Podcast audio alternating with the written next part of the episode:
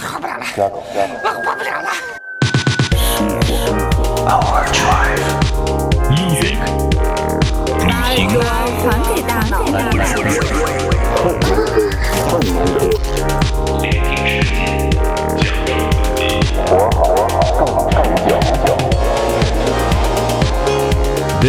舒服服 overdrive FM.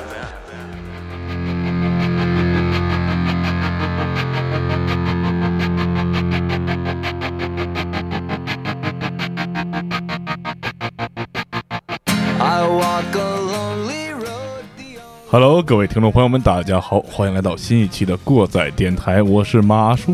我是你们的鸡爷，我是宁宁。那咱们这一期应该是这么多期过来又一个比较特殊的一期啊。对对对，值得纪念的一期。每一年咱咱能过三四回节是吧？呃，不过首先要说呢，重点是这是我们的一个填坑大作对啊，，是而且而且也是一个挖坑的大作。对对对，就是继基爷罗马之旅那个坑。稿都写出来了，就没就不填是吧？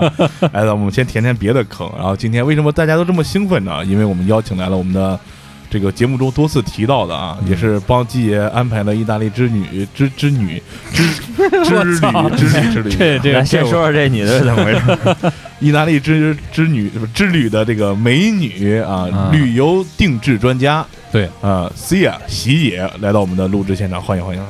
嗯，那个为什么要说喜野是这个出境游定制专家呢？这个嗯专家不是简简单单来了。马叔虽然也是干旅游的，但是马叔用了三年时间只去过一个国家。但是喜野呢，从他从事旅游再到他从事出境游，一四年到一九年五年时间，大概去了三十多个国家。哇，牛逼！牛逼！嗯，那我们今天欢迎我们喜野来到我们的录制现场。Hello，大家好，我是你们的新朋友喜野。就这个开场，就以后能常驻，哎，比那浩哥强多了。哎，对，浩哥这这这这这这这不是不轻佻不轻佻，都是这样啊。嗯，那我们通过今天的喜野跟大家分享的故事，让大家了解到这个喜野到底哪儿比浩哥强。呃，那我们先介绍一下喜野啊，这个我们。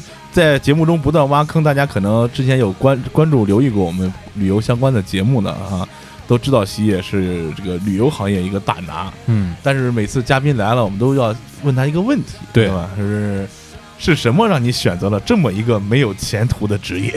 是爱吗？嗯，是的。说说吧，为了爱，爱谁啊？什么爱啊？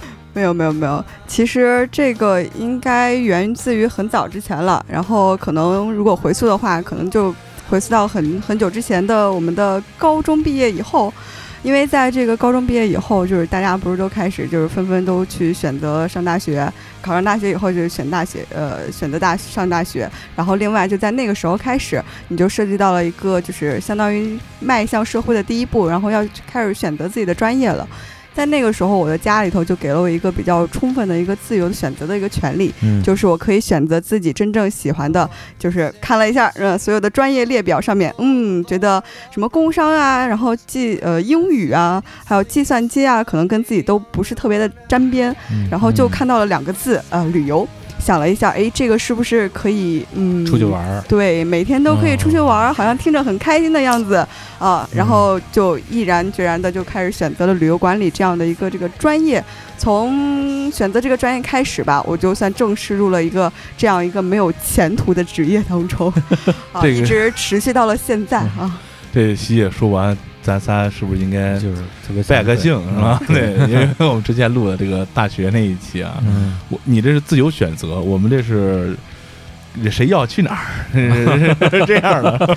敢问是哪所高中把你憋成这样？呃，圈内应该有邢台的朋友对吧？都是嗯邢台居多为止。然后像我们这个著名的邢台市第三中学，还是邢哦台三中啊，嗯，离这不就是英英语科呗，英语教的好。是吧啊对那你在就是上上高中之前，父母有没有经常带你出去旅游啊？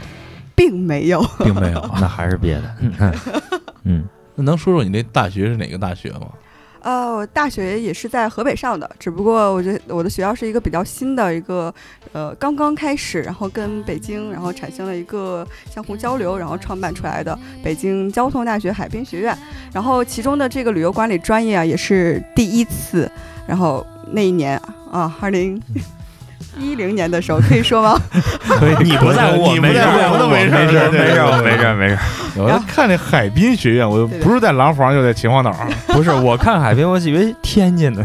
没准在黄花岗那块儿呢，说对了，对。在黄花岗 就是黄花的。对，哦。因为我上我高中毕业之后，我那个舍友就去了他这个大学，那大学正好是零八年，然后他们那学校刚建，那大学哦的鱼没少吃，呃，嗯。那也不是啊，黄花其实这个黄花岗离着还有点儿有点儿距离，哦。并不是所有的都能够看的，嗯，都能够吃得到啊。哦，那后来我们之前节目中也提到，就是呃，西野有一段时间去这个用现在洋气点儿话叫旅居新西兰，啊，对 对对，是怎么到了那儿去了呢？啊，这个从到新西兰之这个之前吧，然后你再往前倒饬倒饬，其实还。嗯，过了挺久的，然后其实也是筹备了很久，因为其实，在上大学的那个时候呢，就已经开始渐渐知道有打工度假这回事儿了，呃，然后这个打工度假向我们敞开怀抱怀抱的也只有两个国家，第一个就是澳大利亚，然后第二个就是新西兰，而且新西兰的一个申请难度还比较这个困难。啊、因为每一年只有一千个名额，但是因为，对，一年只有一千个，嗯，全中国只有一千个，所以其实，但是但是啊，新西兰仗着它的自然风景真的是极致的美丽，所以就由此吸引到了我，呃，所以就没有再考虑澳大利亚的打工度假，就直接呃，嗯在我毕了业以后，然后工作了 N 年，嗯、之后，然后去选择到新西兰去打工度假，然后想给自己一个呃特别一点的间隔年。嗯，我其实是觉得可能就是人生到了某一个境地以后，然后需要有一些这个转折，或者是需要停下来去认真的思考一下自己到底这个在这个十字路口当中应该是怎么走，所以才去选择了在新西兰当中去。进行间隔年，因为在前几年的时候很流行间隔年这样的一个说法，就不管你不管你是间隔几个月而已，呃，几个月还是这个呃一年或者两年的时间，因为现在就是在我的朋友圈当中，就是很多就是嗯可能很牛逼的人，然后他们现在已经这个算是旅居了第三轮了。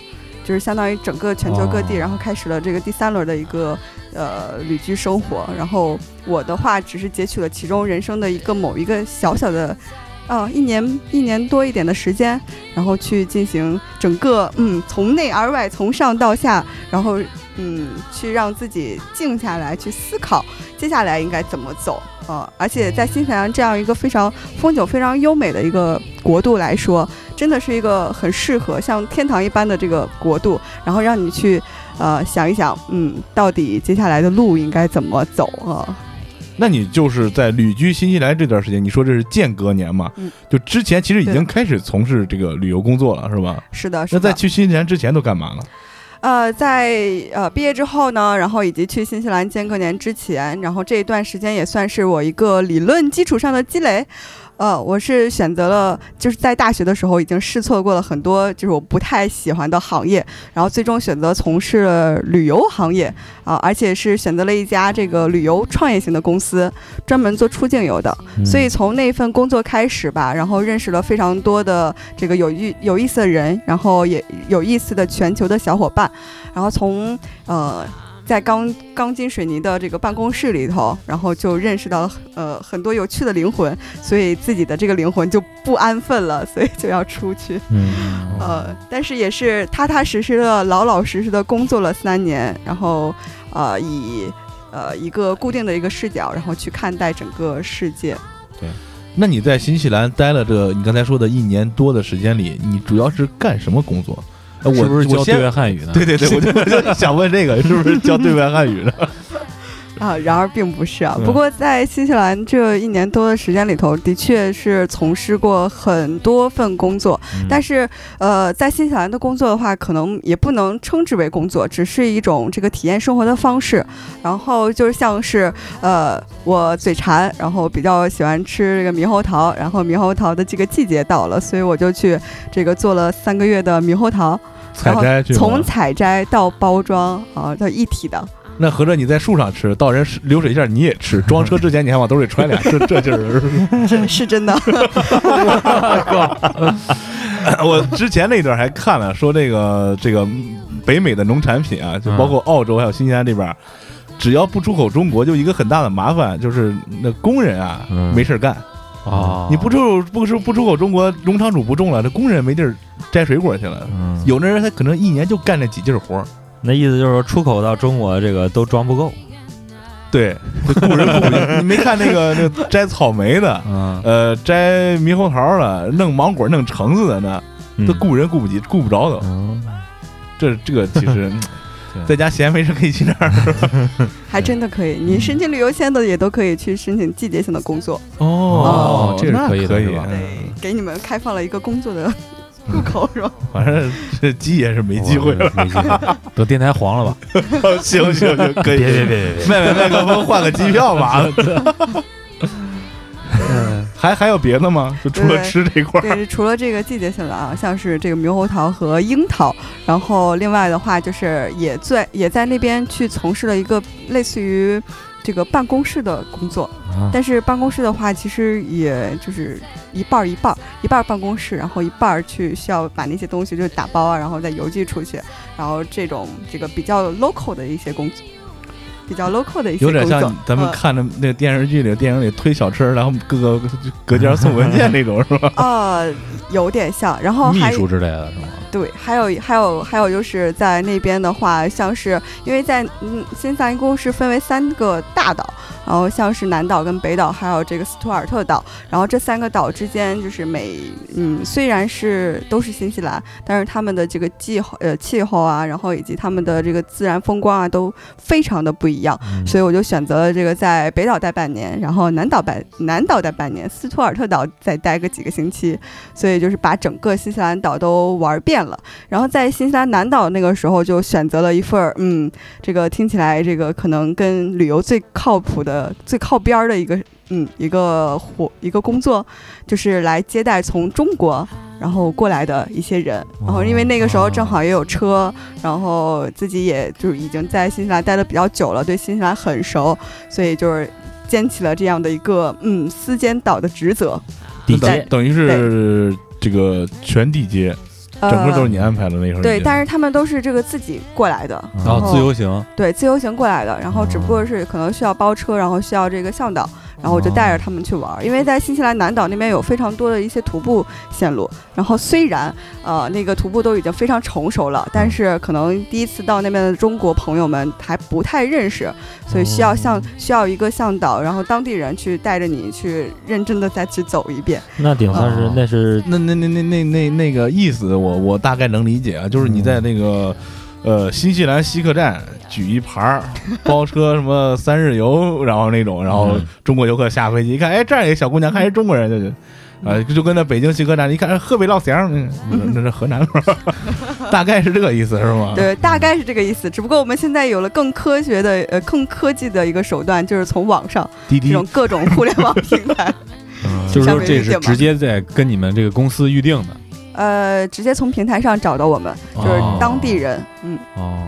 那你也就是通过最后这份工作，然后有了启发来做这个定制的是吧？对。然后其实，在那个时候也有也有非常多我我身边的朋友去问我，哎，新西兰到底哪里好玩？嗯因为可能我是在新西兰待的时间还算比较久吧，对于他们来说，我是一个有经验的新西兰的这个小伙伴。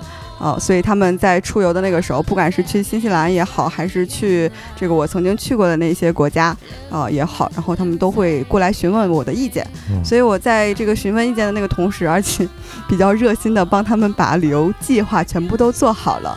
就是说，哎，你这个几这个几个地方是我踩踩过的一些这个餐厅，然后都比较好吃，还有一些这个必须不得不玩的，就比如说你像这个到了皇后镇以后啊，必须去跳个跳个伞啊，蹦个极啊，这个就是日常操作项目啊，所以就是不得不去的项目，我就会推荐给他们去尝试。哦，后来你就发现，除了能帮助他们之外，我还可以给一些不太熟的要点钱儿，是吗？对，啊，这个其实也是一个趋势吧。然后从我我我是发现，从二零一六年开始，好像从全国各地，然后就开始兴起了一种这种定制，然后属于就是偏对呃能够满足你个性化需求的嗯这样的一个出行定制。所以就是呃有这么一个小的切入点啊、开始。然后我正好也刚刚接触到这一方面。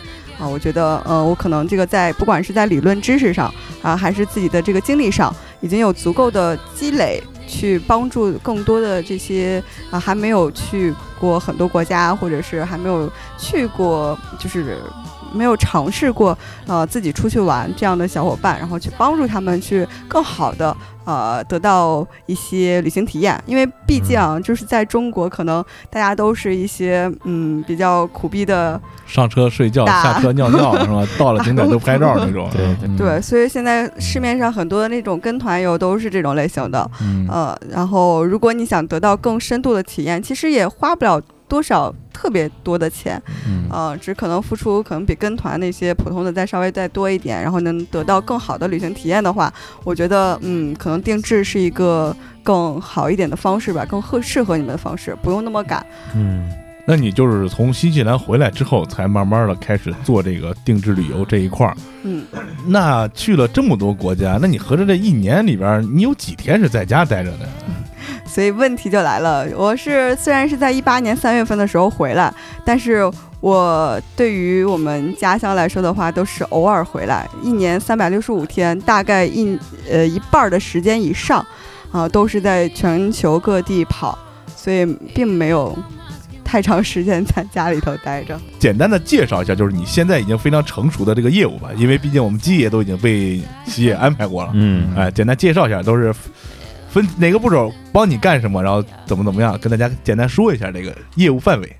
对，其实可能关于旅行定制的话，然后大家还不是特别特别的了解。然后像是我们做旅行定制的，除了就是帮你从这个机票、酒店，然后以及当地的玩乐，呃，这个这些单项的东西开始预定起呢，还有一整套就是帮你从呃完全自由呃自由行的那个时候啊。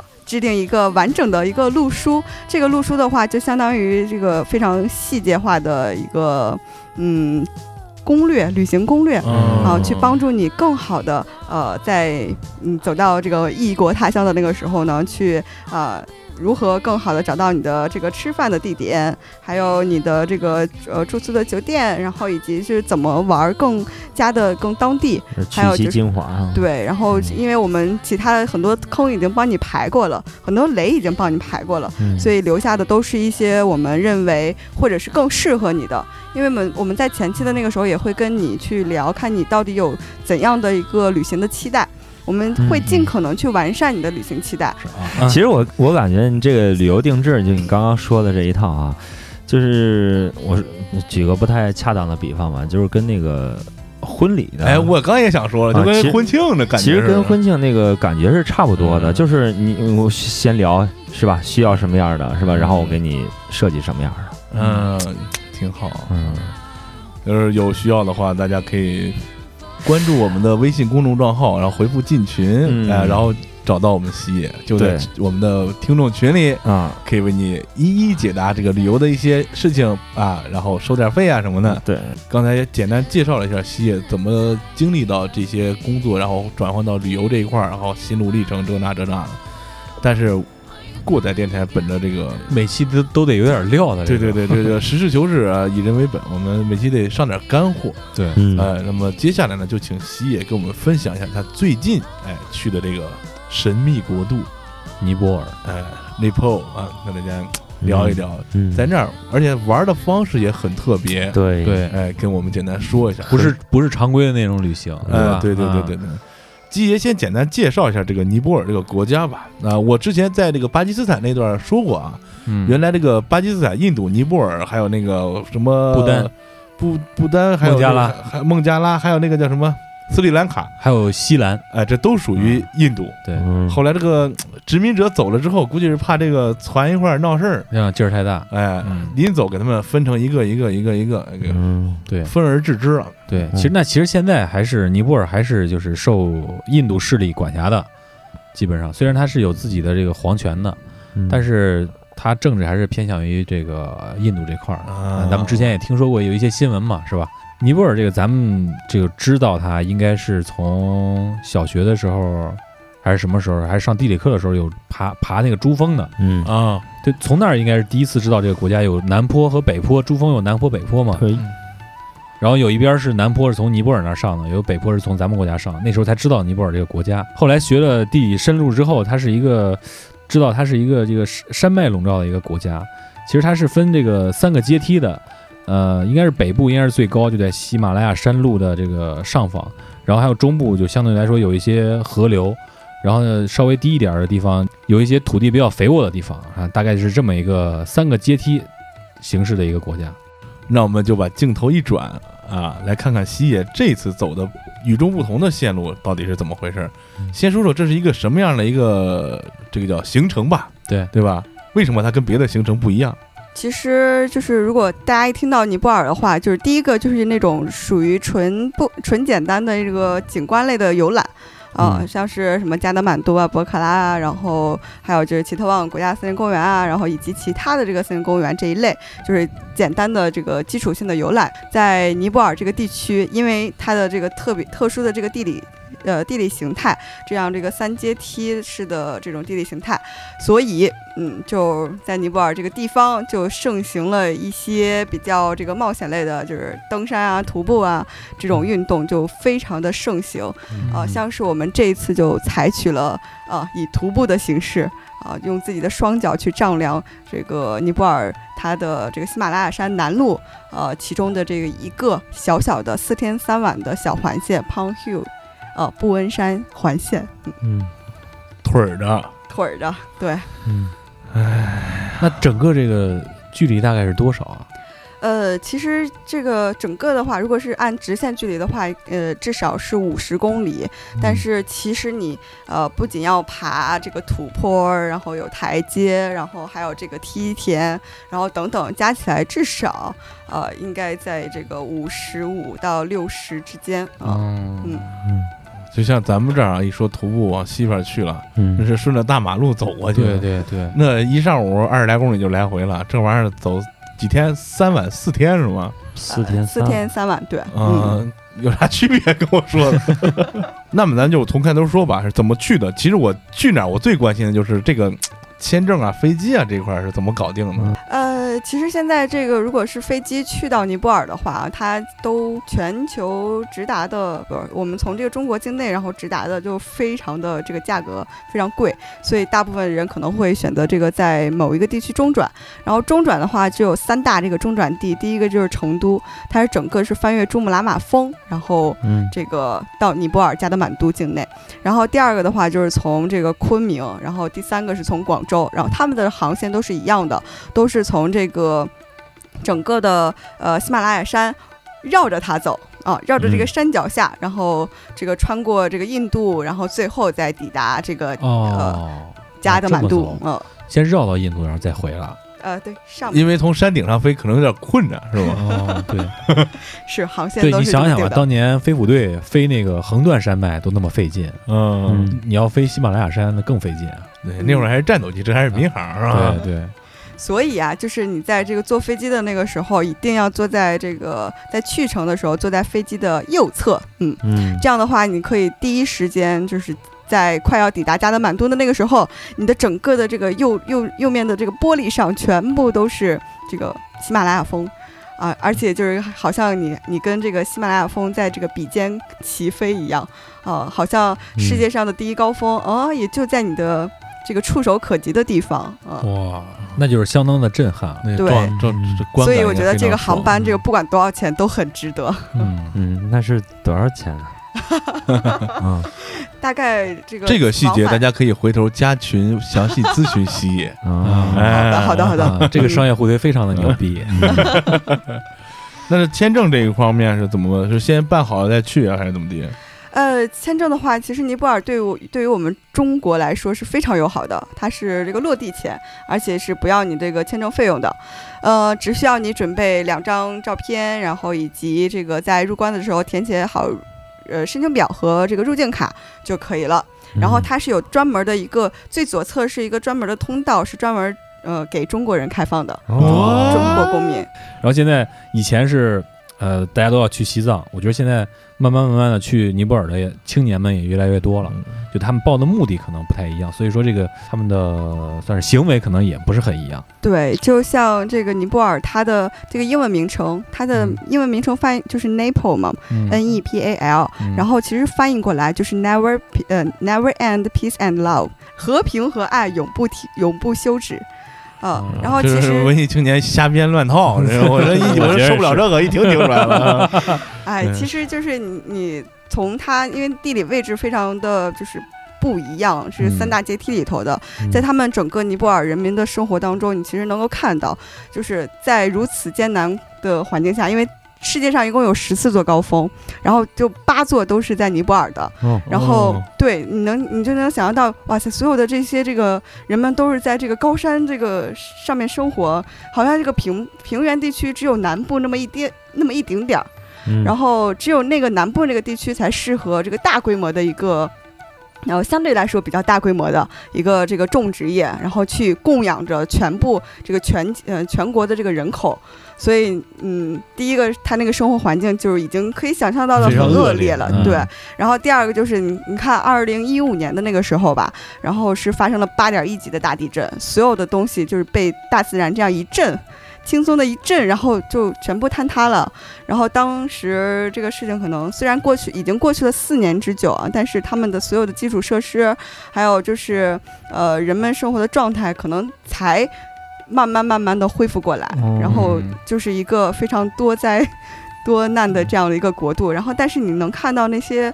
呃，人民这真的就是像这个 Never Peace and Love 一样，还是满怀着，呃，这个眼眼睛里头充满了爱意。然后在尼泊尔那个时候呢，所有的人只要见到你就先冲你微笑。嗯所以我在那边去跟我的身边的小伙伴就说，我们一定要比他们先笑，啊就是先用微笑然后跟他们问候，然后不然的话就是可能，哇塞，所有的人都是刚刚就是老远的见到你的那个时候就已经开始微笑致意了，很友善、很热情的一个国度。就这么一个多灾多难的国家嗯是吧？一阵轻轻一阵，什么都没有了。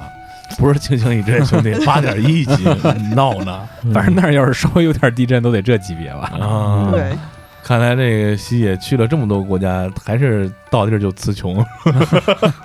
你这是第几次去尼泊尔啊？呃，这个是我第一次去。哦，怪不得感受这么深呢、嗯那你到那儿就是说了人之外，呃，还有它基础设施什么的，就是别的它生活环境呢？比如说他们那儿道路交通啊，或者是呃，包括你们住的这些东西，就是你们下飞机的这样一个触感吧。嗯呃，就是刚刚下飞机以后，就是哪怕它的这个是一个加德满都国际机场，但是那个那个国际机场跟我们的可能邢台火车站有一拼，啊啊哦，就是很还是很老老老火车站那种，对，还是老火车站那种很小很破的一个国际性的机场。嗯然后所有的这个人都是从这个机场开始，然后产生了第一对加德满都的第一印象。然后从这个出门以后呢，你就要开始打车前往酒店，对不对？那从呃坐上车以后。呃，人都还还是非常好的，刚才也说到了，但是他们的这个道路情况真的是，呃，怎么说，就非常非常的拥挤，然后再加上他们的这个这个基础设施可能真的是还没有跟得上，然后嗯。嗯，当有车过去的时候，然后就全部都是尘土飞扬的，特别特别的，嗯，可以称为脏乱差，嗯。而且还有一些车和这个摩托车，然后不太那么不那么遵守交通规则，嗯。就在这个汽车当中穿来穿去的，呃，就感觉哇塞很危险，每一秒就是哇塞这就要撞上了。对。到五四市场。啊，感觉跟闹邢台似的。嗯，而且在那边的这个酒店的话，哪怕是已经是就是星级酒店了，但是他们的整体的供电和供水都是不稳定的。呃，就像就是在我们在尼泊尔的首都加德满都这么一个大的首都。这个人口第一密集的城市，然后每个每一天至少要断两到三次电，哇，呃，这已经是在首都的情况下还要断两到三次的电，就已经很这个很嗯供供不上。对，所以除了这个用电来说，还有就更让人印象深刻的是用水。其实，在这个加德满都这种大城市的话，其实还算比较可以的。嗯但是如果你一旦就是进入到这个偏远地区的时候，他们的所有的这个水，然后部分的是从这个山间接的这个溪水，嗯啊，就是嗯融融雪嘛，融雪算是融雪的水，对。呃，嗯部分是那个什么雪上的融水，然后另外一部分是还有还有这个从这个河里头，呃，然后抽上来的水。然然后他们每个村落其实他们固定的那个存水的那个地方都是挨家挨户啊，每一家每一户都是有那种大的塑料大硬桶，哦，都中国进口过去了，估计都是。洗澡的那种哈就，是塑料圆筒，对，嗯。塑料的那种大圆桶桶，，还有更多的是一种常见的，就是他们会顶到肩膀上，有的会顶到头上的，陶罐吗？是那种嗯，不是陶罐，但是形似陶罐，但是它那个材质是那种薄轻轻的那种铝，哦，知道知道。吸罐可能是，嗯，对对对对对对，是那是嗯那种罐子，然后去用来储水。嗯。然后他们每个人，就比如说，可能呃，我要进行两两天的这个就是坐车，然后去到另外一个地方了，然后他们会带一桶这样的水，带在路上，哦会放到那个车的后备箱里。哦，那么饮水也是相对比较困难，就是那对很困因为山难因为它山区路上的基础设施也不太全面嘛，是吧？嗯铺设管道也不方便哦，就是就是酒店是有自来水的，呃，对，但是酒店的自来水还是有一股这个别样的味道。哦嗯，还不如去那河里提的那水呢，估计。嗯你想，它基础设施都那样了，它酒店里自来水估计强不了哪儿去。对，嗯那你们在那儿的话，就是喝水，你们会做水还是外边买一些？我们大部分都是买的矿泉水，装水吧瓶装的嗯这个矿泉水。嗯，哎，不过就照这个基础设施这么差的这种地方，一般空气都特别好吧？没告诉你们都得戴口罩，还得还有 还有土。那是当土归当土，那空气归空气啊，是吧？对，但是这个在嗯，可能这个城市里头吧，它是主要是以灰尘为主的，你还是需要对，还是需要戴口罩，空气嗯里头掺杂的各种嗯其他的呃颗粒物质。扬尘比较多。对对，嗯，是这样的一个环境在。山里的话，当然会不一样一些，嗯但是那儿有骑电动车的吗？那有电池吗，大哥？没有 去哪儿充电？一天首都一天停两回电，你搁哪儿充电去？有用手机的呀，那手机才多少毫安？那电瓶多少毫安呀？能差多上？爬不了山路，关键这玩意儿。买小道儿，小道厉害，没电还能跑。回头你谈一带你去尼泊尔试试去吧。嗯，好，那来说酒店了，您住这酒店星级酒店，大概就跟咱国内类比的话，是个什么状态呢？呃，类似于如家那种快捷性的这种酒店，嗯。嗯，但是在那边已经属于三星家了，嗯，那那我那我我这叫我觉得还不错了，还不错了，真的还不错了。嗯，主要是它的这个地理位置好，嗯，然后类似于我们我们第一站在加德满都的时候住到的是类似于像是那种泰国的考山路这种青年街区，，SOHO，嗯，哦呃有点那感觉是吧？对，就是里头有很多的这个酒吧呀，然后咖啡厅啊，然后全球各地的嗯红灯灯区，呃，哎，对，这个我挺好奇的，你好奇啥呀？这个真的有，哎，因为我们的向导那个时候告诉我，就是说，呃，在这些就是在这个加德满都啊，然后这个泰米尔区，然后你这些你什么这种 massage 这种店，你不要乱去，因为可能他提供的服务不是你想象中的那种按摩。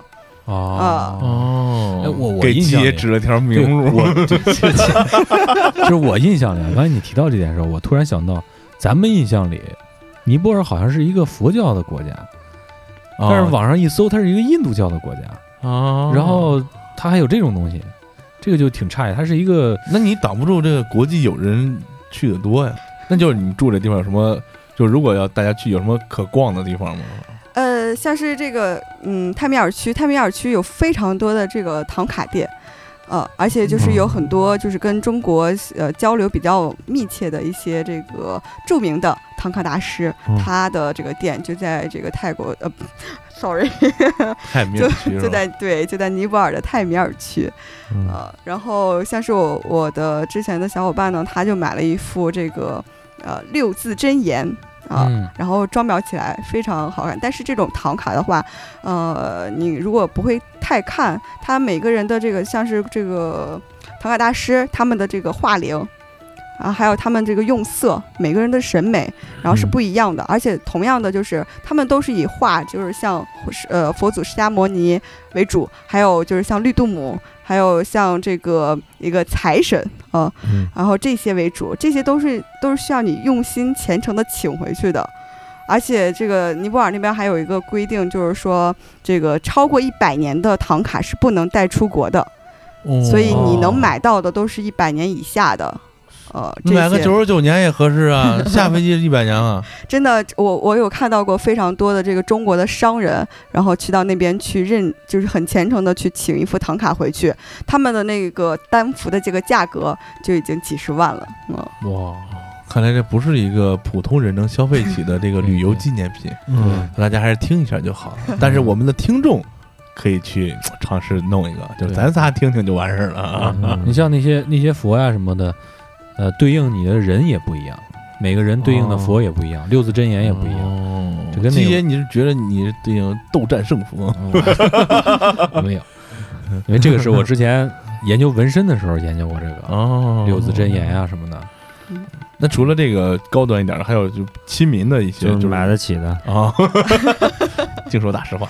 对对对，我突然想起来，在就是泰米尔去的那个时候有非常多，因为在尼泊尔整个这个地区，它是非常盛产这个羊毛、羊绒的。嗯啊，然后那边的羊绒制品非常多，就是像这个羊绒这个嗯毛衣啊，呃羊绒衣和这个围巾啊这这一类的等等，然后你就在那个街区那边能看到很多嗯非常有意思的，我这也是第一次在那边见到，就有非常多的中国的阿姨辈儿的，还有中国的小姐姐在那边支起三脚架，然后就开启了直播，嗯，卖货是吗？对，嗯，那那店门口估计挂着一小红牌，其实是小绿书，扫扫不是，没准还是扫扫码支付啥的？那个肯定有。嗯，我看他们都介绍的很认真，然后我那个时候等他下播的时候，然后问了他，然后说你在这边直播了多久了？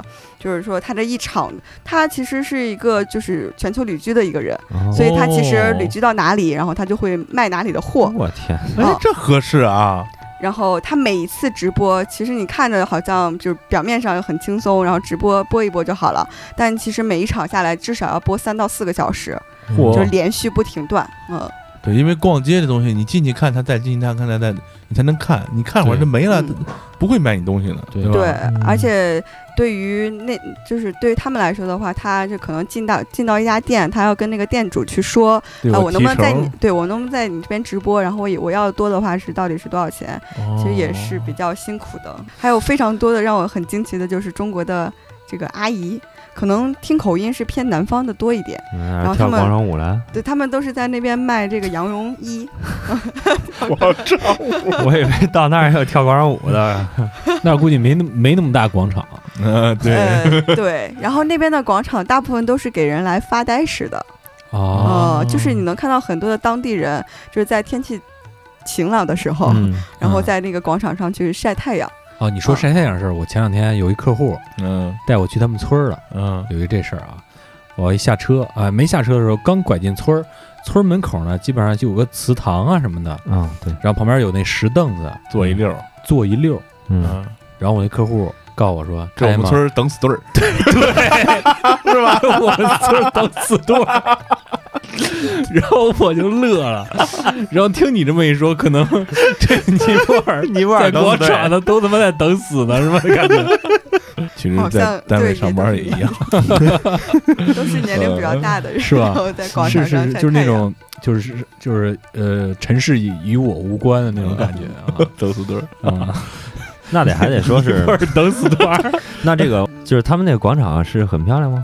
呃，对，像是那边嗯。比较大的这个类似于杜巴广场，然后它的这整个围绕着杜巴广场，全部都是印度教的寺庙，哦，嗯，然后就是每一家寺庙都供奉着不同的神，哦像是我们这个比较熟知的啊，什么梵天啦，然后比湿奴啦，还有嗯。湿婆呀，还有湿婆的呃，还有比湿奴的各种化身。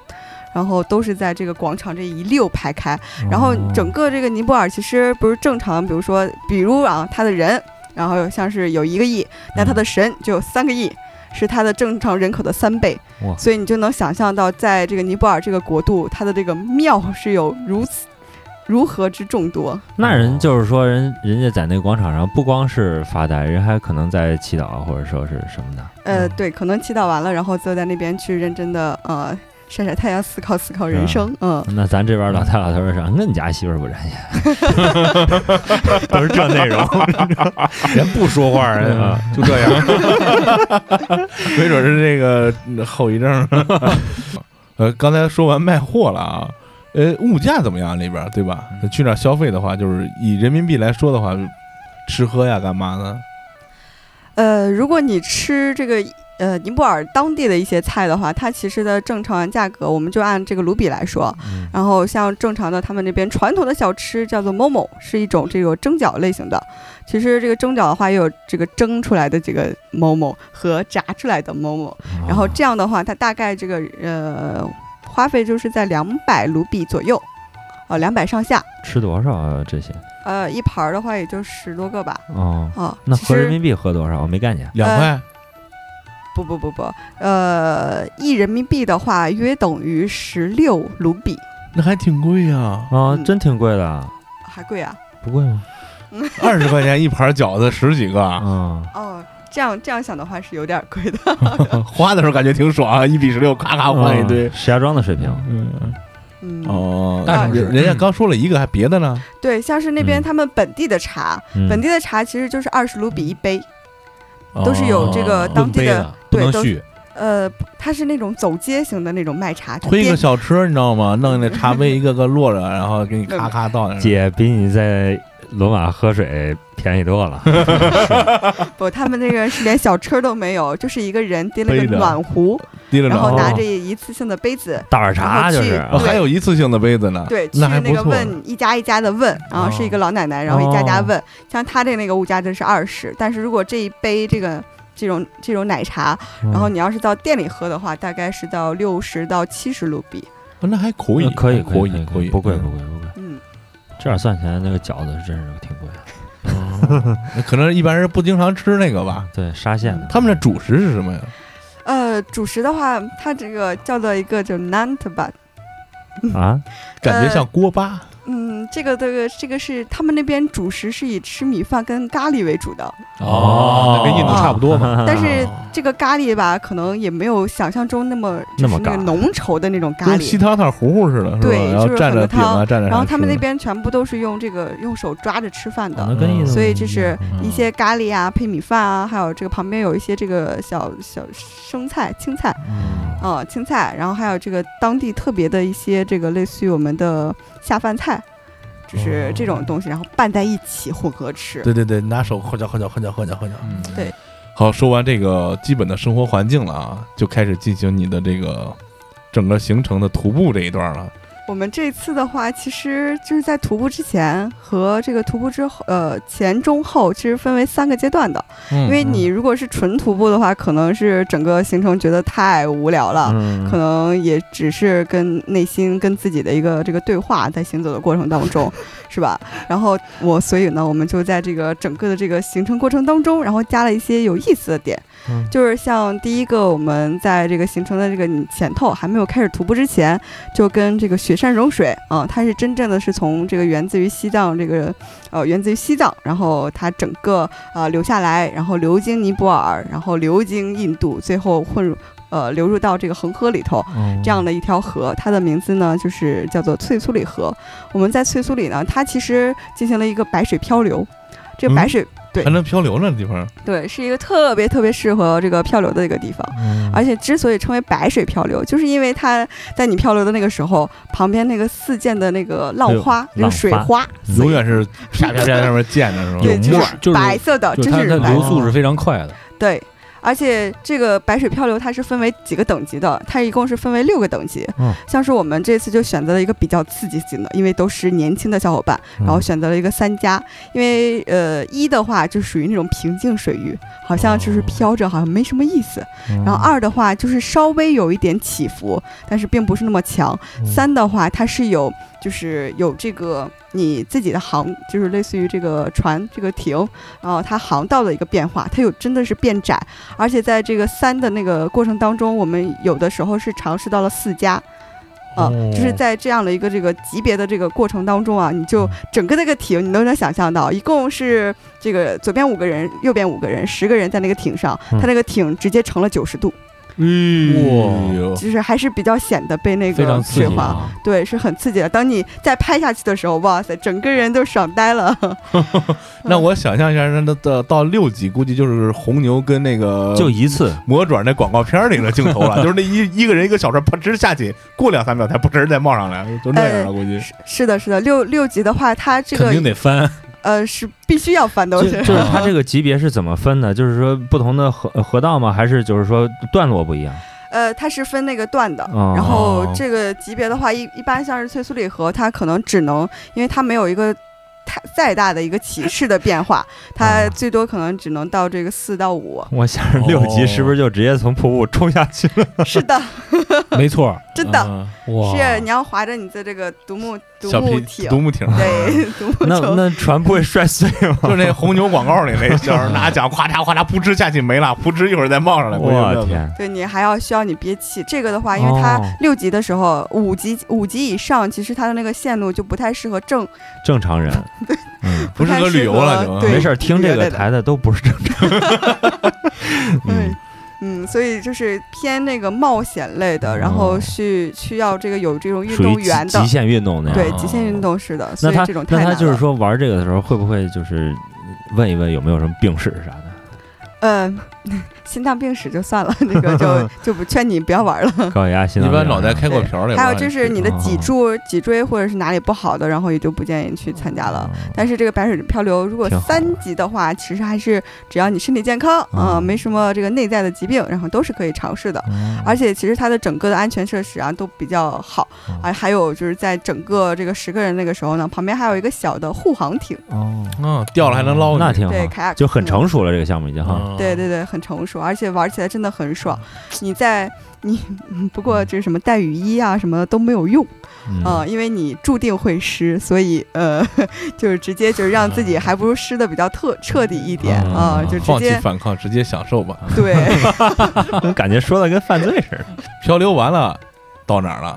对，然后这个漂流结束以后呢，我们就驱车前往了博卡拉。其实就是所有的人啊，不管你是因为在尼泊尔当初呃这个地方的话，它是有好多条徒步路线的，嗯就包括这个博卡拉附近也有一些这个轻徒步路线嗯啊、但是这个轻徒步路线就不再说，就跟散步一样啊，就不说了啊，对，没什么意思。嗯然后呃，在博卡拉这个地方，所有的人就类似于一个嗯行前大本营一样。嗯，就是不管你是走这个 A C 都是 T 从这儿还是 E B C，嗯然后还 A B C，还是我们叫这次走的这个 Pang Hill 的小环线啊，然后都是从这边开始，然后你在这里可以去补给。补给你所有，比如说你这个装备没有买齐，然后登山杖、睡袋，然后包括你的冰爪，嗯然后等等的这些，这个全部都都可以在那边买到。啊，那博卡拉是一个就是类似一个中转店、中转类站类似于咱这儿路罗那个地方，啊，不要说露露，没人知道。游客中心是吧？就它就是有点游客中心那种感觉的一个嗯地。这个地儿为什么被塑造这形象这么这么高大、这么光辉的？呃，因为博卡拉的话，就是第一个可能就是大家可能比较知道的，就是在博卡拉这片这块儿是有这种冒险类的运动，像是我们滑翔伞啊、滑翔机啊，还有这个直升飞机去这个俯瞰整个的这安安娜普尔纳峰，然后都是在这个博卡拉开始兴起的。然后第二个就是在针对于它整个的一个这个地理位置来说，呃，你在博卡拉这个地方，呃，它是人口这个第二密集的这个城市，嗯。哦，啊同时，在它的这个旁边是有一个你呃费瓦湖，就名字叫做费瓦湖。然后在费瓦湖上泛舟，你可以整个的去看到这个三百六十度啊环绕的一圈。在天气情况状况良好的时候，嗯这个所有的就是雪山就是映在你的眼前，嗯，就非常赞，哦就是相当于一个人间小瑞士一样。嗯哎，嗯，这个坑等着填呢，姐。对对，等着吧。人间小瑞士，对，你在这个波卡拉就有有一种那个仿佛置身于画当中，然后你抬头一看就能看到这整个的这个包括鱼尾峰，还有这个安娜普尔纳这个南峰，然后都在你的眼前，而且他们每一座都是七千米以上的各个高峰。我天，哦，中年哇中年积雪，然后白白就很圣洁，嗯。然后你你尤其是在泛舟在湖上，特别安静，周围什么声音都没有，就是完全的放空，整个人的好像就得到了升华一样。升仙了。啊，怪不得到那儿就能想起来五个字儿了，嗯，对，对吧？都已经成仙儿了。嗯，可以可以，所以这个也是我们这个在这个这次旅行过程当中，然后第就是回来以后徒步回来以后嗯会选择的一种比较放松的性呃方式，因为你整个回来以后，这个人都已经到了嗯累到不行的节奏，所以啊急需放空自己，让自己的这个双腿也好，还是整个在在你徒步过程中内心非常纠结挣扎，然后这个这样的心情去得到平平复。就是他这五十公里到底有多累啊？它是这样的，你你看哦，这这条小环线还是一条入门级的，只要你身体健康啊，只要你这个没什么这个内在的这个心理性的疾病，然后坚持一下，总能走到的。嗯但是啊，这条这个路线你也需要这个大概三到四天的时候走完，所以我们第一天的时候是从博卡拉驱车两个小时才能到这个徒步的起点。也是哦所有这个环线、所有的呃徒步的这个旅行的这个起点，嗯到这个纳亚铺，嗯，嗯，嗯这个地方，然后从那里开始就走出来一个环线。你第一天其实整个的这个路线，我们这一共四天嘛。第一天你从这个纳亚铺，然后全部上上坡路，嗯而且是上坡的土路，而且旁边还时不时的有过辆车，因为嗯在那一段他们还竟然通了吉普车嗯啊，有一些可能他们不不愿意走这一段路线的人。跟咱这爬山就坐车上去 就快捷的坐这个吉普车上去，然后嗯第一天的时候是从南亚铺走到乌勒瑞，然后这一段距离就有呃，简单来说可能十一公里，十一到十二公里，嗯啊，然后那边徒步是不是要带很多东西啊？呃。按道理上是的，但是嗯在这个徒步的这个，因为在嗯，它尼泊尔的徒步是被这个欧洲欧洲人和美洲人这个带起来的，哦所以在他们那个时候的话，基本上沿途除了建立非常完善的一些这个基础服务设施以外，呃，就开发的比较成熟一点。还有就是呃，请当地的人，然后去帮助他们去背行李。其实这个嗯扛行李的那个时候呢，是有两种方式的，一种是这个背夫，第二种是骡子。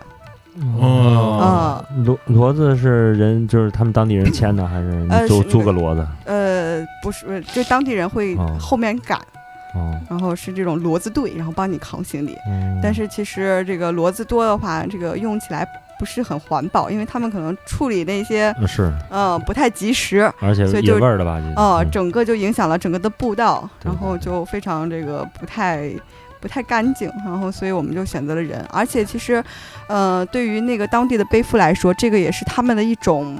这个获取收入的方式，嗯。因为可能真的这个背夫的他们的这个受教育的程度可能不那么高，嗯。也可能家里头就是没有什么条件去供他们读书啊，然后去再深造啊，然后去做一些其他性的工作，所以他们基本上就是在这个淡季的时候，就是这个尼尼泊尔徒步季节就在十一月份到次年的二月份嗯。这段期间，哦。在其他的那个季节的时候，他们可能会在家里头去务农。嗯啊，然后到旺季的那个时候，嗯，然后这些有能力的这些劳动力呢就出来，然后担负起了这个背夫这样的职责，嗯。然后去帮助这些这个徒步者，因为他们其实生在大山里头，呃，不管他是从他们的这个肺活量也好，还是从他们的这个日常跟这个大山的接触这个熟悉程度也好，嗯。然后还有就是他们每天都走，因为我看到那边就是有那种呃校车去开着一路啊山路，然后去接送学生，哦，哇，呃，所以他们上学都是这样上学的，也好苦的哈。对，然后所以就是呃，等到他们长大以后，然后可能这个有有一部分这个就是成为这个务农的，然后背夫的，然后去再这样去给他们家里头去增加一些收入。那顶算是就是叫一背夫过来，还多了一个向导哈。呃，对，嗯，其实他们也很熟，但是所有的这个背夫的话，他们可能不太会说中文，也不太会说英文，哦，呃，如果交流还是有说的话，不会去困难的，当当背夫的。嗯，都你要考虑到转去做向导了。嗯啊。如果会说英文，都去做向导。哎，最起码你走哪儿人会跟人人说不出来，总得拦你一下吧？但是大家发现没有？刚才西姐说到这个有校车在这个山路崎岖的地方接学生。嗯，既然有校车去接接学生，说明这个学生他要受教育，嗯那说明这个地方这个背夫这个行业肯定越来越就越没落了越来越少越来越少。嗯对，谁谁也嗯，但是我相信啊，嗯很快在博卡拉有卖这个人造外骨骼了，民用了以后得 弄一类上山吧，背六十斤东西，嗯咔哧咔哧走上去了。嗯估计以后就这是个应该是一个方向。对，嗯那它整个这个你这个行程这个环线，它是不是这个海拔落差也挺大的呀？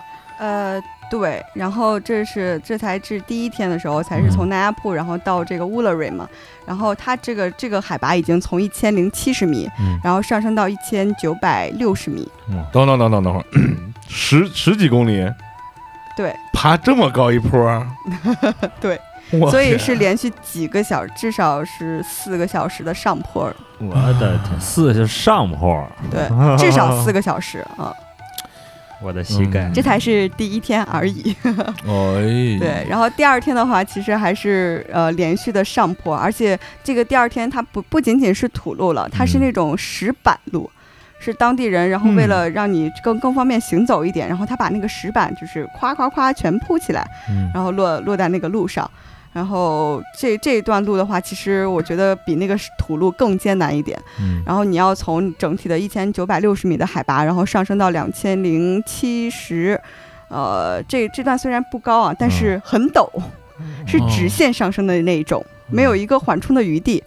呃，然后这是这个这第二天的那个时候呢，就是到这个 g r o p a n i g r o p a n i 的话，它也是这个环线一个比较大的城镇，就是刚呃我我所说的这些小地方呀，然后它每一个都是一个少数民族的村落，哦，嗯，因为在尼泊尔一共是有六十二个少数民族，然后他们都是居住在大山里头的。十二，啊、像是我们经常听到的什么夏尔巴人啊，嗯。然后这个都是可能跟对，一般向导不都是夏尔巴向导吗？对。登山那个是吧？对对但是在我们的向导不是，哦，但是这个小一个国家，下边的没河北省大呢，嗯，六十多个，六十多多个民族。嗯，对，就很多个，那你们就是你不是四天三晚吗？嗯是吧？第一晚是在加德满都住的，是吧？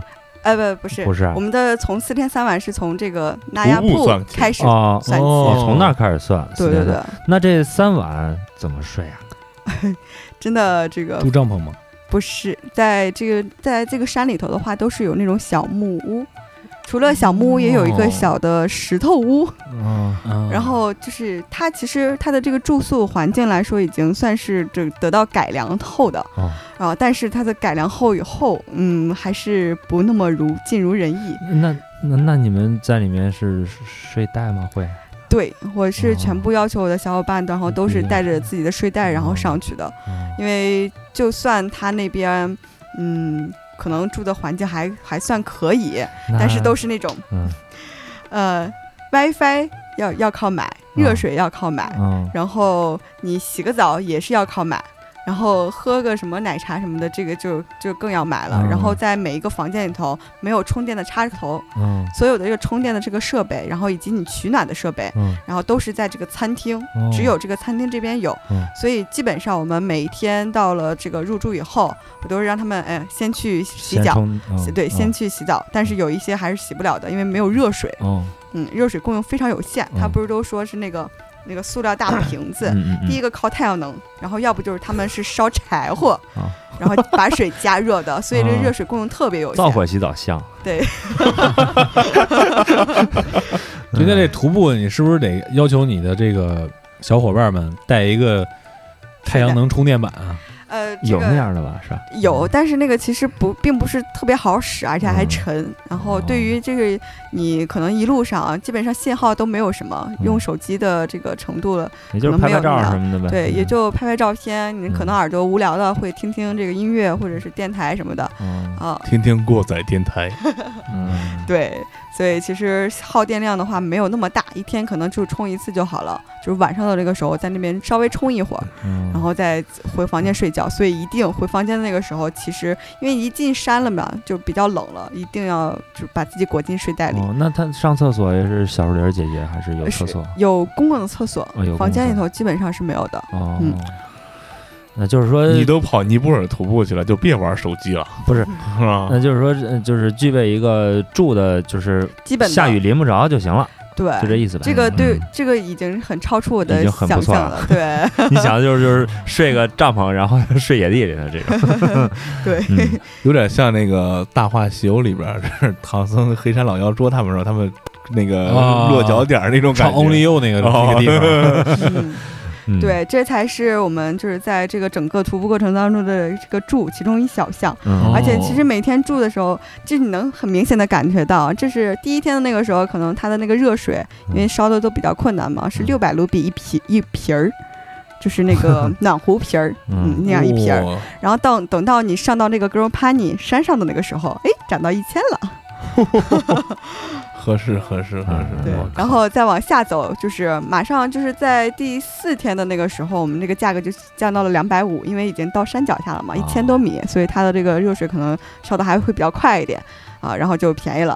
然后这个相当于我们，而且我们在整个徒步过程当中，第三天的那个时候是要一起呃一清早摸黑爬山。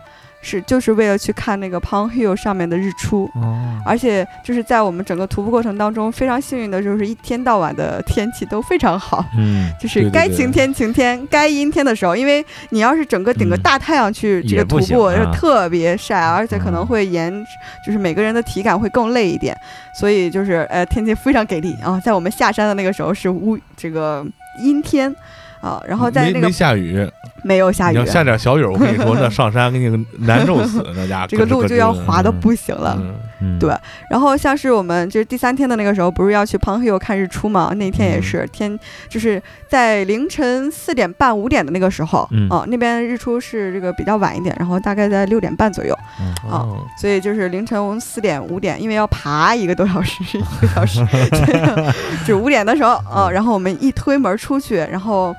映映到映在我们眼帘的就是满天的繁星，就是星星多到不行。然后在对再在我们前头，你能看到的就是安纳普尔纳南峰，还有这个呃，在在在最右边是鱼尾峰。就壁纸那种感觉。对，是呃吧？对拍照片了吗？呃，拍了，但是那个噪点太高，然后拍不太出来，嗯除非就带相机嘛。但带相机太沉了，实在背不上 去了有道理，有道理。然后那个雪山跟星空，没有光污染，对，然后除了这个推门以后看到的都是这个满满满目的星星和雪山，嗯。然后你要这个摸黑向上爬，就是为了去看待那个山顶上的那个日出。然后在你摸黑那个时候啊，其实我们五点出发就已经晚了，嗯。呃，也不算晚，但是那个时候已经有很多这个呃其他的一些登山的呃登登山的这些队伍，嗯。他们会可能四点半的时候就出发了，所以我们就能看到他们每个人头上一个这个头灯，然后哦，这样摇摇晃晃的，然后带着他们的登山杖，然后听着他们的喘息声，因为整个那个时候山上除了他们的脚步声就是喘息声，就是很安静，都能够听到。然后就看着他们哦，这样一步一步向上爬。然后等到我们出发的那个时候，也是跟着按照他们的这个脚印嘛，嗯在整个就是那一天这个波恩山这个山顶上去看日出的人是有六百个人。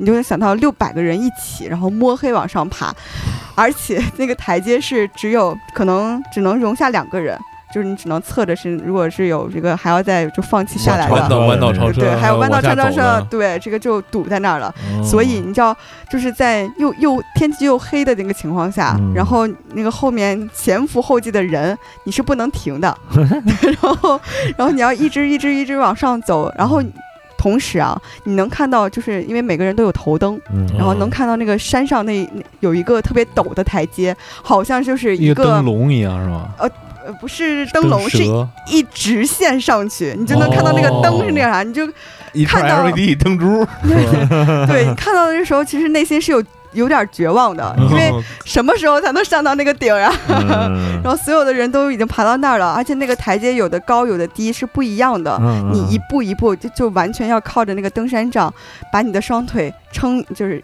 登山杖往上一撑，然后你这个腿往上一一迈，就是一步一步的往上爬。等到你快爬到的时候，它叫那个山，挪，对对，这 就相当于是挪了。那它那个那个爬的那个阶梯那个步道，嗯，它是呃就是在山的中间呢，还是在一边呢？就是在山的一边儿，就就是是另一边你下去就完了。对你其实的左边儿它只是有一个稍微有一点点的一个缓冲，啊，但是旁边就是呃类似于悬崖有那那个也没有保护措施有有有栏没，有我靠，没有没有没有栏杆儿，没有。哇，那这个确实害怕，对我就腻歪这个，你知道吗？但是你嗯黑天的时候是看不到的，你只能看到脚下的路。但是命你自己知道，这是两码事儿。在那边就是嗯很少有就是旁边有护栏的，所以都是哦类似于就是他们就是天然开发的嘛能。给你砌个台阶儿也不错了。对你，你只嗯能尽量的去靠到山的那一就是内侧，然后不要再往外头这个那边去靠。嗯其实如果你真的是一不小心滑下去，哦，那就可能真的呃要去天堂了。说着我腿都软，我也我想着也是我想着打哆嗦呢。我定腿都有点软。排定排只有两个人的这个宽度，嗯很窄啊。你挡不住，你走天文，他旁边脚呲溜一下子，对，啊，你都有点瘆得慌。是啊嗯对对对，然后但是啊，经过这一些这个艰难险阻，等你真正的爬到山顶的时候，它整个的这个山体这个高度是三千二二百一十米，我天，哦，然后在那个山顶那个上面，嗯。还是啊刚才说的那几道峰又见了，因为整个我们这条小环线是围绕的这个安娜普尔纳峰，是这样这样一个这个小一个一个，就是你四处都能就是围绕它来转的。嗯。啊，所以你在这个山顶的那个时候，你就能看到、哦、特别清晰的、特别近的看到鱼尾峰，然后它是这个六千九百多十呃六百呃六千九百九十一米啊这个高度，嗯。然后还有这个安纳普尔纳这个南峰，然后它是七千两百多少米，嗯 然后还有最左边的呃世界上这个第几大的？哈道道基利亚道拉基里峰啊、然后是在你的这个左山边，所以就是又是啊，你基本上说不也不是三百六十度，一百八十度，在这个山在你的面前一溜一一一字排开。就很震撼，同时因为那天不是运气很好嘛，所以在看日出的那个时候六点半，然后太阳这个如期的这个升起来了，然后整个底下啊，就是虽然是三千多米，好像听起来没有那么高，但你的面前是一一片云海，嗯，你就能想象到你这个运气真的是好到爆了。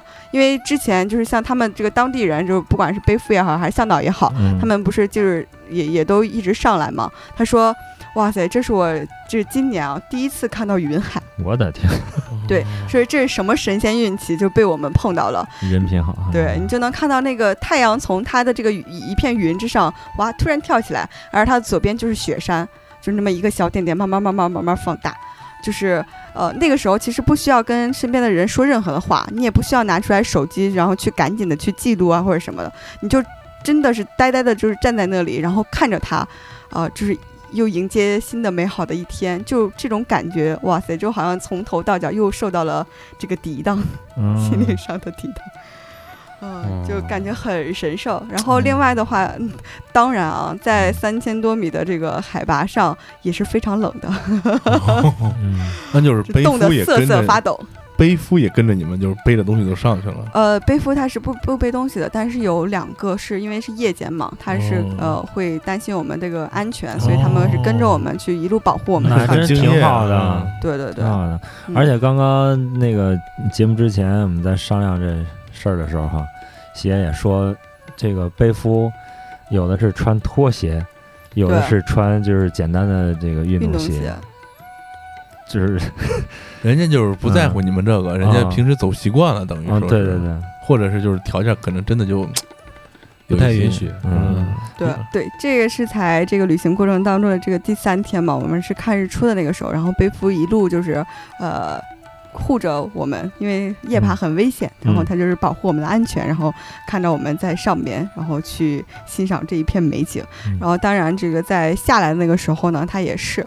然后其实我们在行程过程当中用到的背夫的话，他们每一天就是是两个人是共用一个背夫的，然后他们每一天的话哦。就是上限二十五公斤的行李，就你能想到五十五十斤的重物，然后压在你身上，你还要跟我们一起爬这个，就是嗯所以是非常辛苦的一个事情。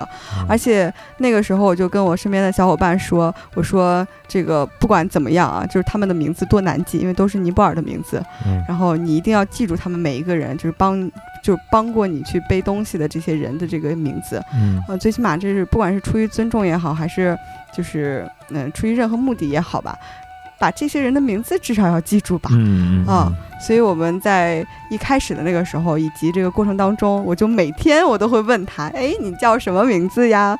然后去跟他们说，然后到最后真的就是，嗯，一就是全部都就是很很熟悉了，而且我专门给他们制作了一张这个明信片，就是给他们每个人的合照，然后上面标着他们名字的这样的那个明信片。那那你那个背负叫我我的背夫吗？嗯，我的背夫，我不知道哪一个人背的我的包，但是我把这个七这个六个背夫的名字都记住了。嗯然后有一个人的名字很搞笑，他的名字叫做刚嘎，刚嘎的就是恒河，哦嗯，然后所以这个我就会记到比较深刻。嗯还有人就是叫做这个 Denise 嗯啊，Denise，我就听起来哇塞，丹尼斯嘛对啊，然后就这样就很很容易就记住了。嗯，还有这个的安利，安安利哦就是就安安利利，我就突然想起来安利是吧？嗯，这都是尼泊尔语对，这就是他们尼尼泊尔本地的名字，而且我们这个背负里头也是有少数民族的。哦，然后我们在这个第三天的时候，因为就是早起看日出嘛，嗯。然后之后就是从这个 p o n Hill 这个山顶上下来以后，嗯。吃个早饭，收拾一下行李，就要开始一天的下坡路了。哦。呃，但是也不算是下坡路，是那种上上下下的起伏。对，就是很颠簸，嗯但是这段路也是我们全程过程当中最爽的一段路，因为你是整个是在山脊上走的，哦哇，对山脊上走，对你是在山脊上走的，你就站在这站在这个这个路上，你的左边是雪山，嗯右边是呃那一片这个呃就是高山杜鹃林，就在你的这个下边，所以走起来是非常爽，哪怕是上上下下很累。因为这个除了那些石板的那些台阶，然后也有一些这个就是非常难走的土路，还有这个林子，就是你在森林里走呀，哦，就是很嗯，道路是比较困难的，但是这个风景真的是绝美。嗯突然想起来，道路是先祖多。真的，如果是在出去玩的时候，这个嗯风景特别美的话，你走很长时间都不会感觉累。嗯，对，对，所以那一天就是，其实第三天的那个时候，你可能体感上没有觉得那么累，嗯。但是等到第四天的时候，这个反应就完全就全部上来了。嗯。因为经过一一个晚上的休息，然后再加上第四天，这是完全的是也是刚说的是长达第一天的时候长达四个小时上坡，嗯。那下最后一天的时候就是长达四个小时加的下坡。而且这个下坡是不是那种缓缓的下坡？那特别陡的种土路，是超级陡的。哇，这种超级陡小腿很累的，对，这种下坡比超级陡，上坡累，嗯嗯，这种超级陡到什么程度呢？就是你能想象，就是高山梯田嘛，就是哦它是有公路的，是这样呃这个盘旋着下来，嗯但是我们不是走这样，我们要为了让这个速度会可以变得稍微再快一点，嗯就是直接是直穿着所有的高山梯田，沿着这个呃这个周边的这个村落。然后是一层一层这样下来，然后每一个这个台阶可能有最高的那个台阶就有半米，你下来的那个时候，你可能这个都是要这种蹲着就是翻一下，小小就是特别小心的下对，嗯就是那种特别高的，而且等到你下来那个时候，基本上每个人的这个腿全部都是硬硬的，硬到根本就是你按摩小腿，根本就是按摩一块钢板一样。哇，也都哆嗦了都，不是咱们咱们对对对刚开始说的时候是是是想商业互吹一下，你说到这儿 感觉有点害怕了。其实我其实我觉得这这种，反正我听新闻说完以后，我是挺，累。不是，我是真的挺想去感受一下，这太好玩了，这个。我听说完以后，我就想着我就到博卡拉那儿就行了。不是你还可以坐吉普车嘛？吉普车只能走一段儿好吗？人家说吉普车只能到那个那一段儿，就上坡那一段儿，是吧？嗯，我就在博卡拉等你们回来就好了。我就想看星星，对，因为最美的想想就要看去山顶上去看，嗯，呃，真是不容易。而且这这只是一个这个徒步类的入门款。我连博卡拉我都不想去。那那我觉得它这个就是这个徒步的话，就是最牛的一条线是那肯定是登到珠峰顶吧？呃、E E B C，然后珠峰大本营。嗯嗯，这个的话，你因为它整个的这个海拔都是在这个四千米以上，嗯，然后有的还都会到五千米，嗯然后以及六千米，嗯所以这个你其实，在高山徒步，你万一高反了，或者是嗯万一感冒，就是很很危险的一件事情。哦，呃，所以这个是对你身体的考考量会比较大一点。咱们邢台有个音乐圈的大哥，嗯，每年斥资上百万去登，登珠峰。哇。上去过没有？好像上去过，哇，那挺厉害的。好像是上去过。那厉害！嗯。我们单位，我们单位有一个小伙儿，他就是呃，准备了大概三四个月的时间吧，然后就去大本营转了一圈，那也挺厉害也，很厉害啊，也很厉害了这是我们我们单位身体最好的一个人，真的，嗯，那段时间都没有抽烟的。呃是的，那这个整个五十多公里下来，除了在看日出时候感觉洗涤了一下心灵之外，嗯整体的一个什么感受啊？呃，就是像像是我的话，我已经把就是呃，可能就是中国境内的。就该登的山，嗯。大部分都已经走过了，然后还有就是新西兰境内的，因为新西兰也是一个徒步的一个天堂嘛，嗯。然后新西兰的大大小小的这个徒步路线也都走过了，然后这次走的是尼泊尔的这样一次这个四天三晚的小环线，然后当然啊，就是每一次我在这个徒步的过这个前头，就啊想到哇塞，好开心啊，要要去徒步了，然后徒步过程当中都是一种哇塞，我为什么要来？然后然后严重怀疑自己，然后等到这个徒步过程中，呃，徒步过程当中，然后如果看到了就是非常美的这个这个风景的话，其实也是我知道为什么要这个来。对这个就是自然可能给予我的力量吧。嗯，然后等到结束的那个时候，当你就是真正的是从一个开一个起点开始，然后在一个就还是那个起点结束，真正的转了一个圈以后，然后你会就是有一种这个莫名的感动。呃，真真的是等到我最后踩到，因为我们是过一个桥，就是到了那个起点了，然后走到等等我们再次回到那个桥的那个时候，就是嗯、泪流满面，我也不知道我在哭什么，但是就是泪流满面。感觉经历了一次呃灵魂上的轮轮回一样。对对对，然后可能就是自己对于以后的这个目标，就是可能这是，嗯，如果你没有体会到的话，可能觉得我说的有点太大、太官方，或者是怎么着，，嗯对，太装了。但是真正的是，我真的明白了以后自己应该怎么做。然后还有就是，像我们现在有很多人，像是有什么拖延症啊什么的，嗯我就觉得我这一点拖延症，如果放到这个大自然面前，或者是放到这个历史的这个沧 沧海桑田面前，这算什么？所以哦，那你拖延症还真挺严重的。拖了多少年才来到填坑是吗？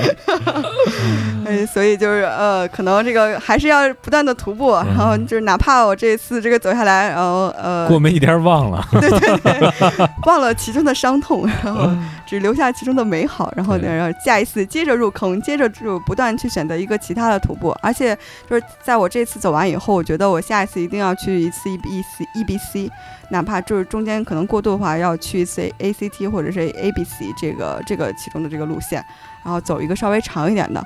啊、这个四天三晚可能真的是有点短，哦，然后像 E B C 的话，你可能走个十五天，呵 呵这个样子。对，太厉害了！E B E B C 算是顶级的，呃，E B C 算是顶，因为珠峰大本营这个这条路线的话，已经非常难了。嗯、哦，然后 A B C 是第二级别的，不不，A B C 是这个简单一点的，简简单一点。对，因为它哦可能你个七天到十天左右就可以完成。嗯，嗯，那叫那那叫简单是吗？不容易，不容易。不过刚才喜姐说了这么多，呃，还是就是我们年轻的朋友们是吗？来吧，是吧？啊，对，呃，还是要呃去感受一些、经历一些苦难的，是吧？嗯经历一些苦痛，才能让你感觉这个人生的美好更值得珍惜。嗯，我觉得喜姐想告诉大家，也是对对对有这种感受，嗯，真不赖。那你们转完以后，基本就开始返程了，对吧？对，然后回到博克拉就是完全放松，像是该做的按摩约起来，该做的 SPA 约起来，该去喝的酒约起来。而且其实，在我们返程路上，是我这次就是感受也是比较深的，因为一路上其实你整个就是完全走下来的话，如果你没有什么目的，就是纯走。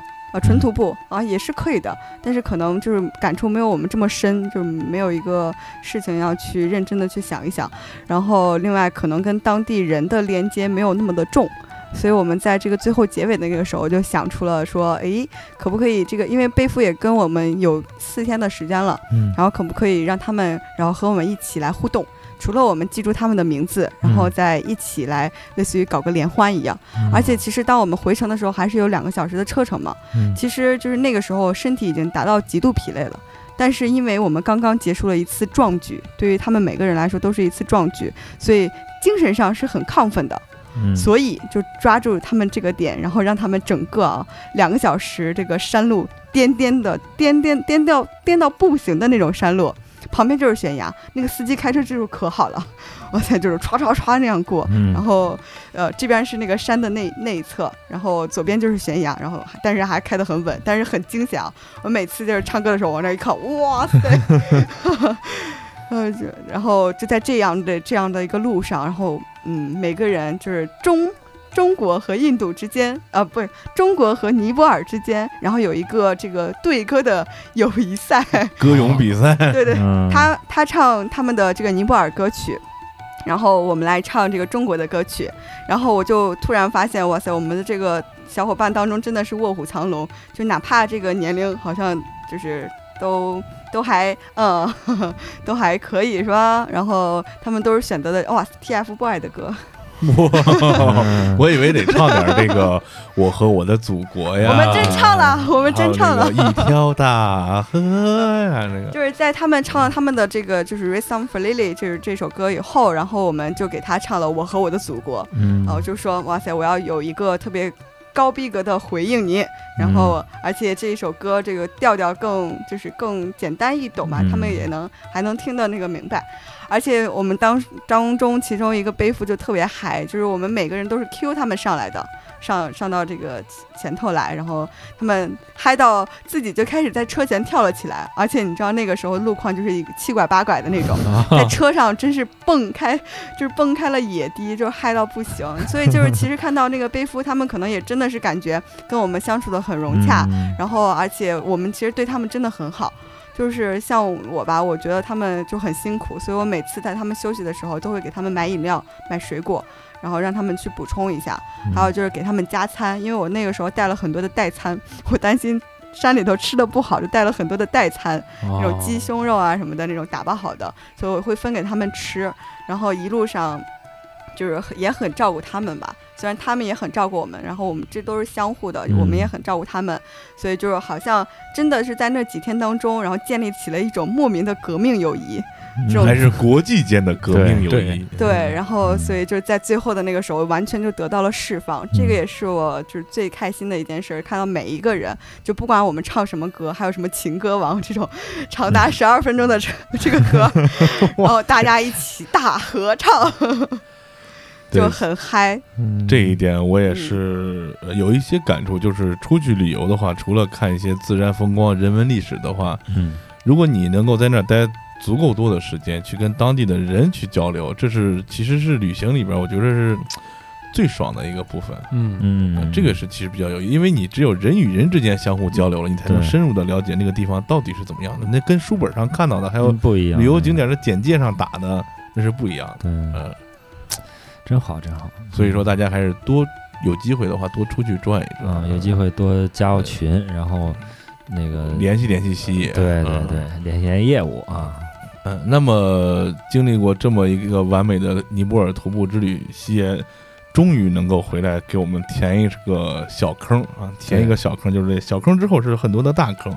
那我就想问问西野，你的下一站要打算去哪儿啊？我下一站近期的最近的目标就是缅甸了，因为也是一个佛之国度。呃，然后这个缅甸的话，其实我们主要就是那边去会去看无数个日出和日落，也是一个就是偏心灵的抵这个抵挡之旅了。然后之后的话，我可我在过年期间，然后会去到贝加尔湖，然后去那边一起去嗯看这个非常漂亮的蓝冰等等等等。然后同时啊，然后包括因为刚才说的是做旅行定制嘛，然后我看了一下我们定制的客人都去了哪里，像是有这个去了这个挪威。然后去追极光，然后有去这个新西兰，然后去那边去房车自驾，然后也有去到这个海岛的，然后去那边纯度假啊。你知道吗？现在对于你就是两个概念，一个呢是希望你多来，然后多说一说；第二个呢，你来就是种草来了，你知道吗？刚才我刚才哎呀，西野说完这么多，再给大家讲一点这个出去旅游的重要性啊，嗯就是别人一跟你说缅甸，你先想起来是果敢民兵跟 毒品，对对对，这就是刻板印象结果人喜野一说是无处无数无数日日出出日落啊，对。佛之国度，嗯，就是多出去转转，长长见识啊。是，然后说到后边那个贝加尔湖是吧？嗯。我第一个想起来是水怪，然后后来一想不对，不是那地方。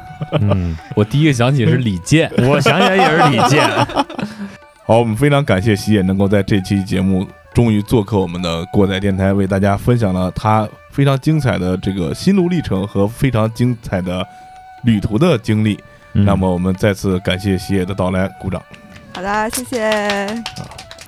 那么呢，让我们一起进入我们的这个很不错环节。听完喜野他的这个旅游这个经历，我都感觉我们羞愧。羞愧很不行啊。来，我们真的很不错。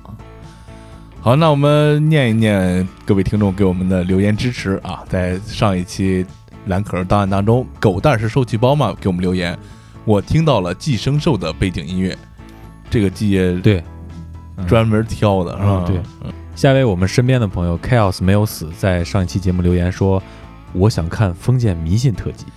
你是想看过载刑拘被刑拘特辑吗？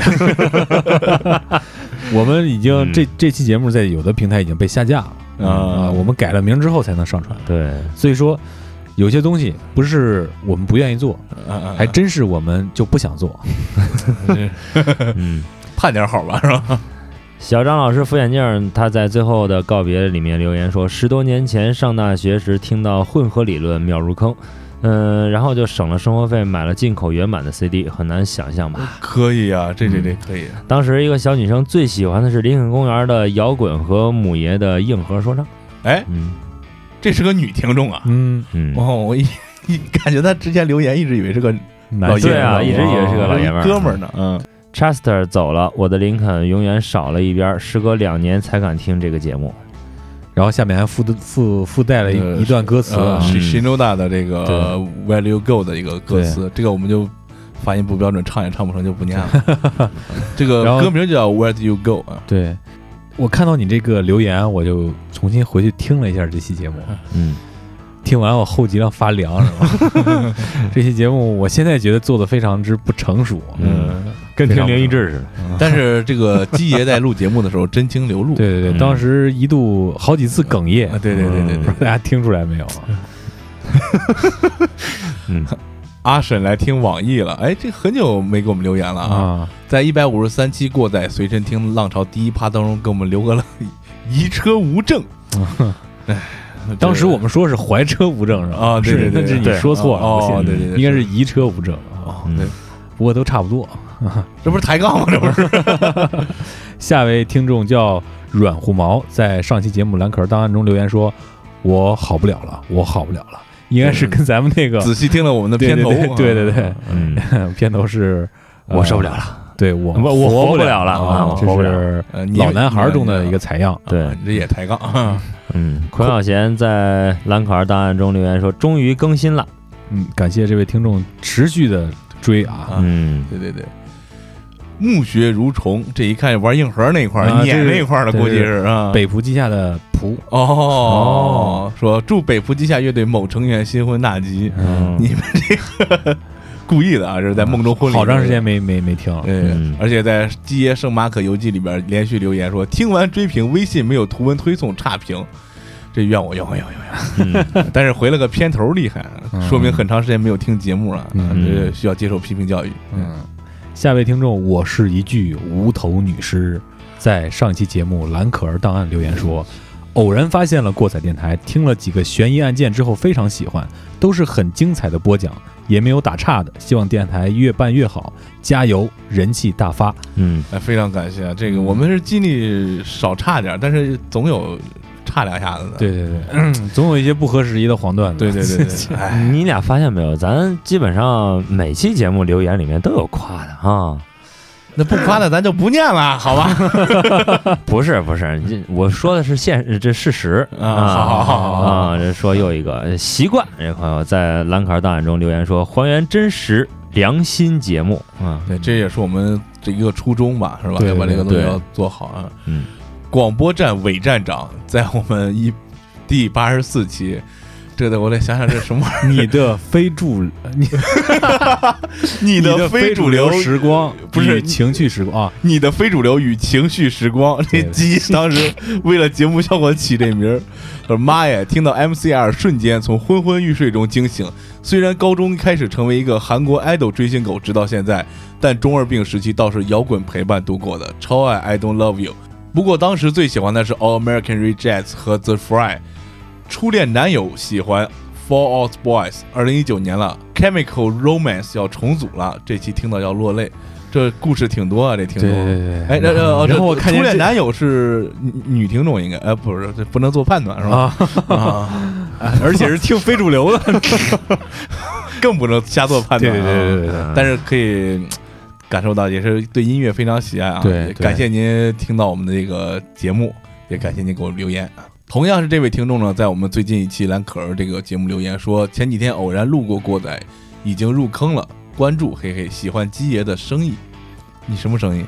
哦，声音喜欢鸡爷的声音啊，这是啊，嗯，看来挺激动，的确挺喜欢，字儿都打错了。嗯来自还在穿短袖的南方人的慰问。啊，哦，你在南方的艳阳里，什么大雪纷飞。哦，对对对对对对，嗯，好，非常感谢这位听众啊。嗯，下位听众尾号是 W V Y I，在上期节目蓝可儿档案中留言说，很客观理性关注节目。嗯谢谢谢谢，看来我们还是真是找对基调啊。对对，嗯呃，这个让我念念啊，嗯这个尾号叫 B L G E 的这个听众，在一百七十六期美国派的崩坏给我们留言说，看《名侦探柯南》就知道了，Rye 是黑麦威士忌三大威士忌之一，也是赤井秀一在酒厂的代号。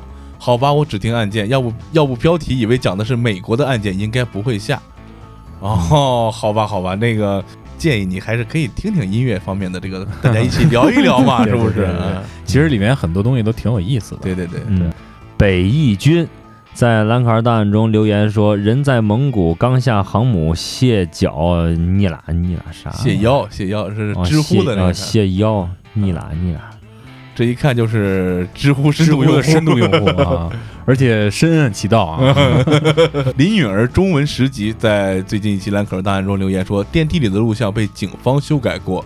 李昌钰也说过，蓝可儿不一定是自杀，不过既然结案了，也只能祝逝者安息了。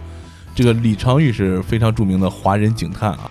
猪猪 BOC 他在这一期节目留言说，谁能好心告诉我一下，二十三分钟的背景音乐叫什么名字？好喜欢，嗯，啊，这个回头私信发你一下，我也记不清了，啊因为你回堆了太多背景音乐了。看看嗯工程，看看工程，看工程啊下位听众尾号是六 VKG，在上期节目蓝壳儿档案中留言说，另一个平台给下架了，赶紧跑来这边听。感谢主播更新，很喜欢你们的节目。也感谢你能串着平台来听我们的节目，真不容易，真不容易，真不容易。对，这应该是水果平台的，哦水果平台给我们下了。嗯哦，下位听众 May May M 在上期节目留言说：“哦，来了来了，档案库。对，再往下这个基也得念念”。这位听众叫 My Night，在一百七十九期《圣马可街游记》第一集留言说：“我也支持国米。”好，内拉内拉，握手握手。嗯，感觉臭不要脸的感觉。下面一位听众叫吕延旭，在一期你听了想尽快忘掉节目中留言说，这几个故事太精彩了，想看下文字版。啊，这个听众已经加入了我们的这个群聊是吧？群聊，对我已经哦发给他了。就是大家如果有什么哎还想跟我们交流交流，欢迎加入我们的这个在微信公众账号回复进群啊，加入我们的粉丝群，大家一起交流扯淡。都尉博士在一百三十五期过载灵异志。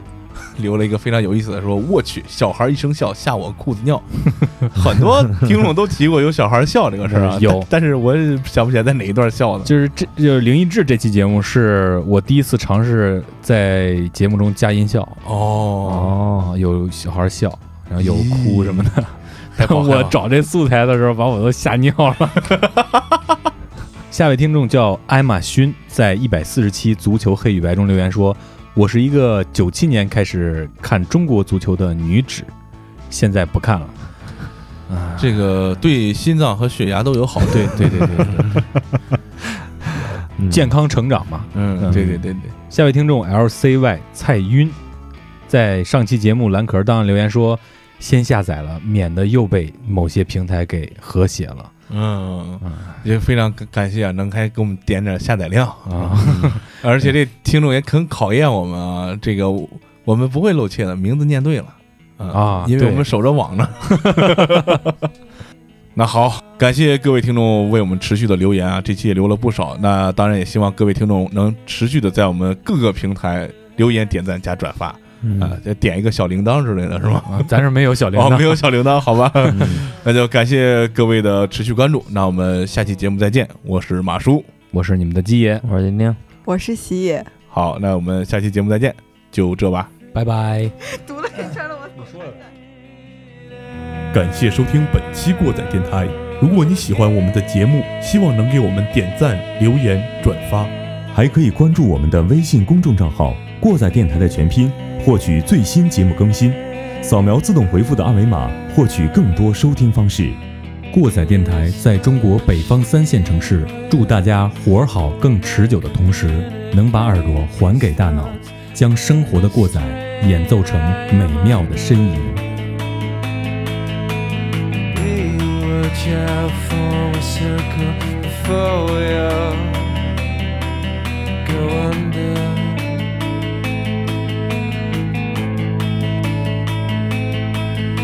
say